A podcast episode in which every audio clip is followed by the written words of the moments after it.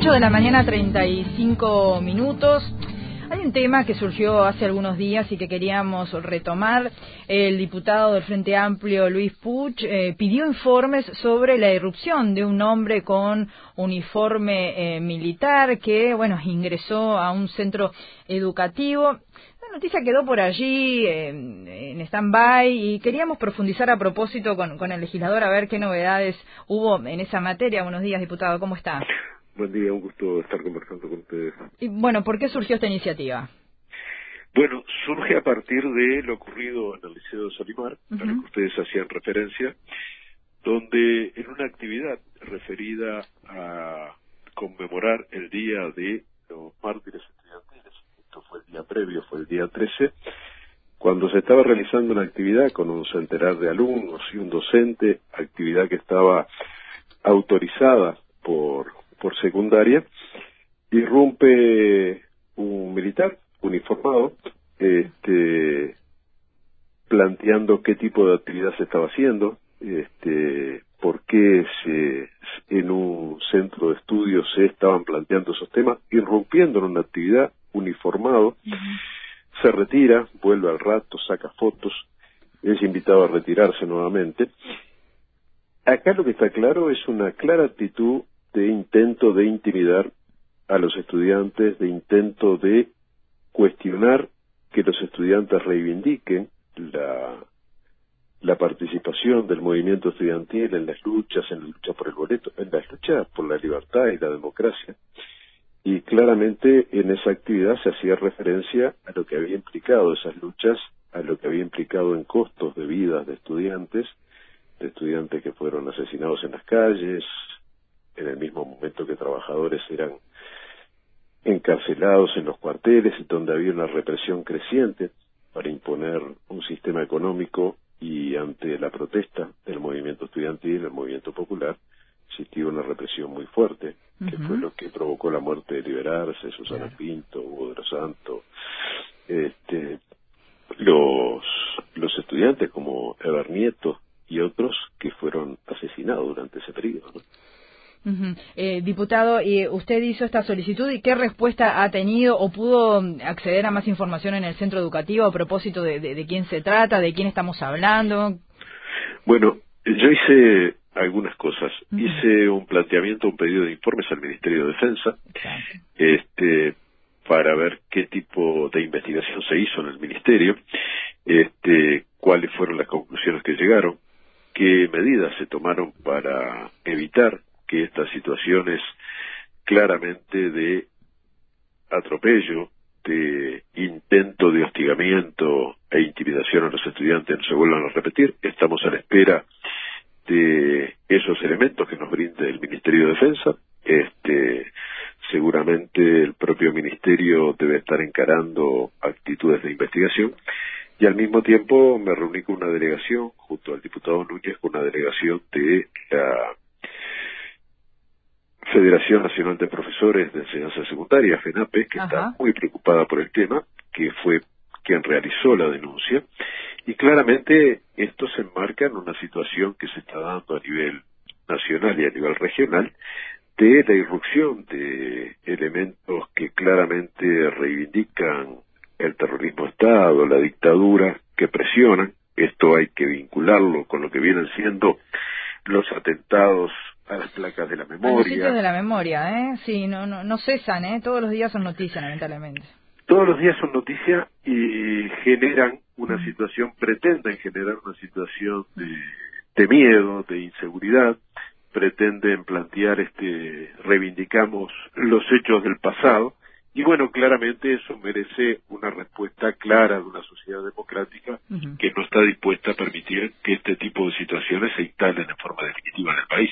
Ese era un poco el objetivo, o sea, ponerse del lado de los estudiantes que tienen todo el derecho a reivindicar su historia y al mismo tiempo denunciar este tipo de agresiones. Bien, eh, diputado, por otra parte, eh, quiero aprovechar que ya que lo tengo en línea, usted eh, va a estar en contacto con el PIT-CNT, ¿verdad?, por documentos que demostrarían responsabilidad de Estados Unidos en el asesinato de Duarte y Gatti, ¿no?, fundadores de la Central Obrera, nada menos. Sí, nosotros tuvimos contacto con esos con esos documentos a partir fueron documentos que eh, la periodista Alejandra Casablanca hizo la traducción de algunos de esos documentos que alertó sobre la existencia de los mismos. A partir de allí nosotros conjuntamente con Daniel Gatti, hijo de Gerardo Gatti y León Duarte, eh, con su hijo Néstor, Néstor Duarte, generamos una situación de, primero en Cancillería solicitar esos documentos, documentos que fueron remitidos por el gobierno argentino a Uruguay. Uruguay había pedido esos documentos y el gobierno de Estados Unidos se los negó. Sí se los entregó a Argentina, producto de, según decía la nota de Trump a Macri, producto de las buenas relaciones entre sus gobiernos. Bueno, pero el gobierno uruguayo accedió a ellos.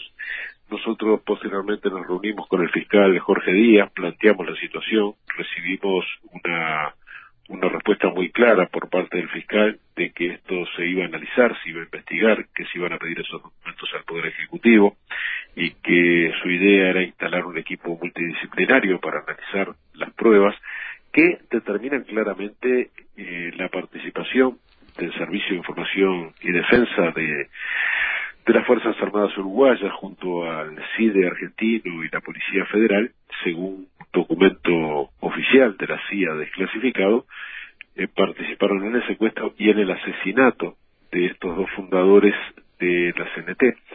En ese sentido nos parecía importante que el PIC-CNT como tal fuera uno de los protagonistas en cuanto a plantear la necesidad de investigar este tema, que lo tomara. Ayer mantuvimos una muy buena reunión con el secretario ejecutivo donde los compañeros del PIC-CNT este, siempre con una actitud muy clara en el tema verdad y justicia, esto es histórico en el movimiento sindical uruguayo, eh, asumieron el tema, asumieron como correspondía, este, en la medida que se trata de fundadores de la CNT, nos plantearon que esto va a ser incorporado en la plataforma y seguramente eh, en las expresiones que se hagan el día del paro general el 28, pero que al mismo tiempo el movimiento sindical participará de todos los eventos en los cuales se está reclamando eh, verdad y justicia sobre este tema. Este, no esperábamos menos de un movimiento sindical que siempre ha estado comprometido con la lucha de derechos humanos. Bien, eh, diputado, ya eh, la última, a cuenta de mayor cantidad cuando pueda darse una vuelta por acá por el estudio. Hay otras noticias, mm, por suerte han surgido eh, noticias que tienen que ver con el crecimiento de casos de violaciones a derechos humanos en la dictadura. Por ejemplo, Percival, el fiscal, solicitó el procesamiento de un ex jefe de policía de Cerro Largo por la privación de libertad de, militantes de la, de la Unión de Jóvenes Comunistas también. Exactamente, yo creo que es muy importante la labor que está realizando la Fiscalía Especializada en Derechos Humanos. En este caso se trata de eh, la detención, las torturas, los múltiples las múltiples torturas que sufrieron jóvenes de la Juventud Comunista este, en la en una dependencia policial. Este, yo creo que es muy importante que esto fue en el año 74 este, creo que es muy importante que se siga adelante en las investigaciones. Resulta que estos señores enseguida este, plantean el tema de los delitos prescribieron, ya ni siquiera los niegan, ya ni siquiera niegan que sean torturadores, violadores y demás, sino que este, apelan a la prescripción. Eh, yo estoy convencido que el tema verdad y justicia es un tema imprescindible para la sociedad, imprescindible para la sociedad. Y bueno, yo saludo que eh, en medio de una situación de impunidad que se ha desarrollado durante años en nuestro país, con cambios y avances en los gobiernos del frente, pero que estamos muy retrasados. Yo saludo que la Fiscalía Especializada en Materia de Derechos Humanos vaya a fondo en estos temas, ¿no? Diputado, le agradezco. Cuando venga vamos a hablar a ver qué le parece esto de que la Institución Nacional de Derechos Humanos se haga, carga, se haga cargo de todo el material que estaba manejando la Secretaría de, Verdad y Justicia también. Y también hablar del PVP y la incorporación de Roberto Conde, que es otro otro tema que teníamos pendiente este con usted, pero bueno, lo hablaremos en otro momento. Estoy pendiente de esa invitación. Muchísimas gracias. Hasta pronto.